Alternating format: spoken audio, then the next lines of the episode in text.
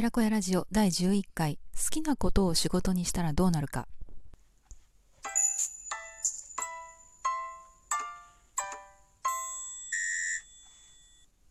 こんばんは心理カウンセラーコーチ先生術家のアンです。今日は好きなことを仕事にするというテーマでお話しします。最近は好きなことを仕事にという考えが結構高まりつつあると思うのですが一方で好きなことを仕事にしたいなんて甘いとかまあ、食べていくためには仕事は選べない。仕事は苦しくて当たり前という声もよく聞きますよね。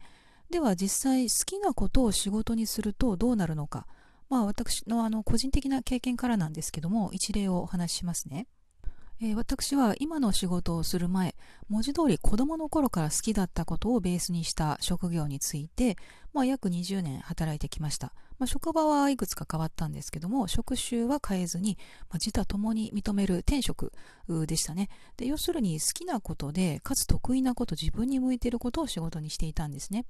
でするとどんなことが起こるかというとまずどんどんアイデアが浮かびます。そして興味があるからどんどん学ぶこともできます。吸収が早いんですね。そしていくらやっても疲れません。他人から評価されようがされまいがモチベーションもなくなりません。で好きなことをしてお金がもらえるので幸せでした。そして生き生きと働けるので良い人脈もできていきます。まあ、そんなことがね起こるんですよ。でもその職業生活を送る中で嫌な仕事がなかったかというと嘘になります。もう気が重い、めんどくさい、憂鬱、もうそんな作業とか大変な状況っていうのはいくらでもありました。それでもその仕事全体が面白いからなんとかそういう場面を乗り越えてきたんですね。またその嫌な作業をどうしたら効率的に負担を減らしながらできるかっていうのもかなり工夫してきました。で何が言いたいかというと正直100%パーフェクトな仕事なんていうのはないと思うんですね。大好きな仕事でも作業が100種類くらいあったら、まあ、10種類ぐらいはですね嫌だなと思うような作業はあるんですよ。ただその仕事自体が好きだったら、まあ、そんな作業もそのモチベーションでですねあのなんとかこなしていけるわけです。だから好きなことを仕事にするイコール100%楽しくてストレスの一切ない仕事だと思っているとおそらくですねせっかくその仕事につけても幻滅するだけですし、まあ、そもそもそんな仕事は存在しないと思います、まあ、そういう意味ではね決して甘くはないのかもしれませんよね。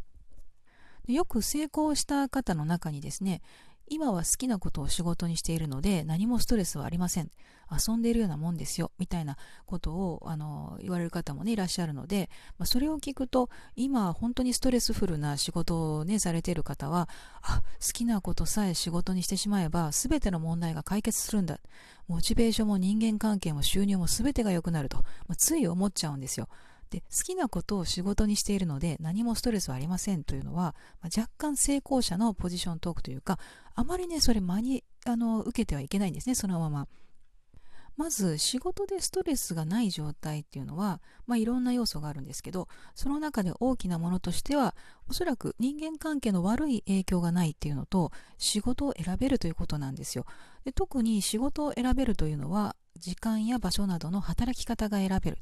あるいは一緒に仕事したくない人とはもう働かないとか、まあ、対価に見合わない仕事はしないとか、まあ、そういうことなんですね。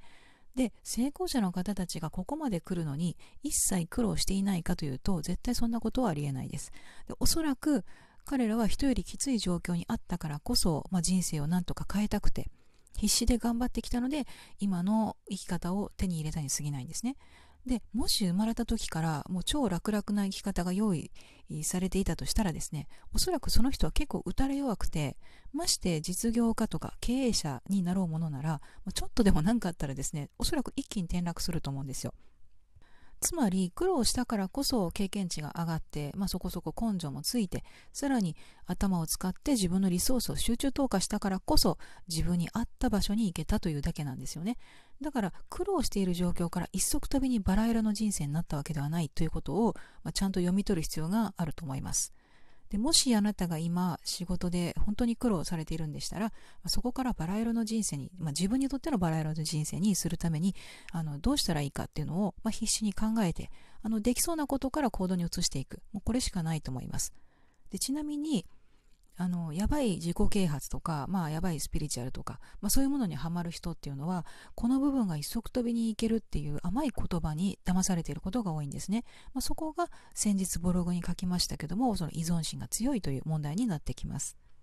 でちなみにですねあの私はその転職とまで思った仕事を一切辞めて完全に異業種である今の、まあ、仕事にチェンジしました。辞めた理由っていうのはいろいろあるんですけども大きな理由の一つは過労です。で過労というとあブラック企業ですかって思われるかもしれないんですけどそうではなくて、まあ、その仕事が好きすぎてですね成果を出したくてえー、自分の心身の負担を考えずに約20年そののめり込んできたんですね。で先ほど疲れを感じないと言いましたけども本当に疲れを感じなかったので、まあ、いよいよ自分の体がおかしくなっているということにも気づけなかったんですよ。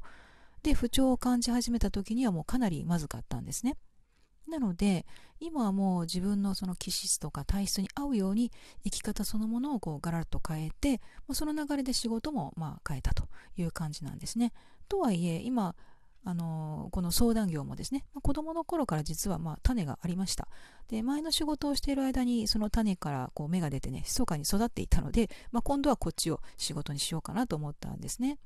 でどれくらい好きかという意味では前の仕事の方が多分好きだったと思います、まあ、今の仕事はどっちかっていうと得意なことを活かしていますしまあやりがいとか楽しさもあるんですけど好きすぎて体を壊すほどのめり込むということはないかなという感じですね。なので今の方が、まあ、仕事のストレスっていうのはあの少ないんですね。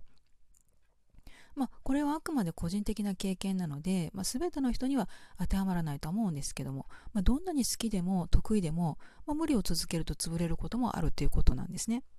まあそんな感じで好きなことを仕事にしさえすれば必ずしもそのバラ色の人生を約束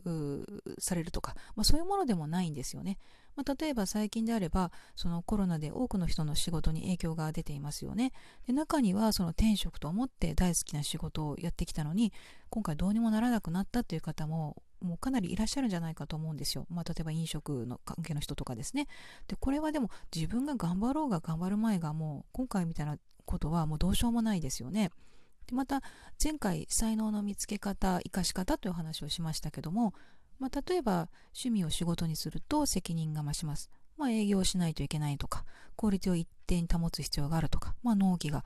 常に迫るとかですね。だからその好きなこと、得意なことだけじゃなくてですね、ちょもうちょっとその頑張るべき部分とか、それからあの自分の本来の性質とかですね、まあ、環境とか、あらゆる現実面を考慮しながら、まあ、あのビジネスにしていく必要があるんですよね。で特にその転職だけではなくて、あの起業しようと思っている人は絶対に一度これしっかり考えないといけない問題だと思います。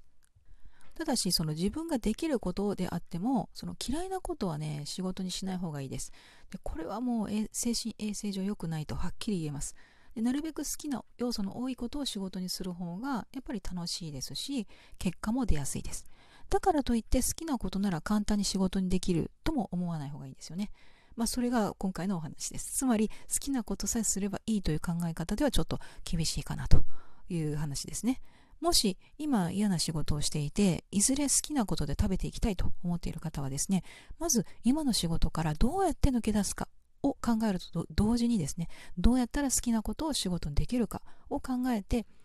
なんかできそうなことから少しずつ行動に移していくと良いと思います。もういきなりその今の仕事辞めるとかじゃなくてですね。まあ、めちゃくちゃあの当たり前のことを今ね 申し上げましたけども、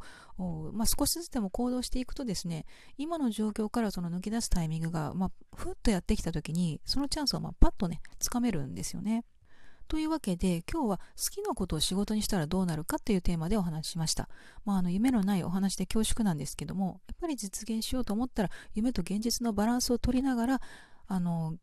ちゃんと行動すると、まあ、それしかないんじゃないかなと思います。ちなみに私は今カウンセリングだけではなくてコーチングもしておりますけども、コーチングではですね、例えば自分の夢がわからないとか、まあ、夢はあるんだけど、どう一歩踏み出せばよいかわからないとか、まあ、そういう方のね、サポートもさせていただいております。もしご興味があれば、ホームページからお問い合わせくださいね。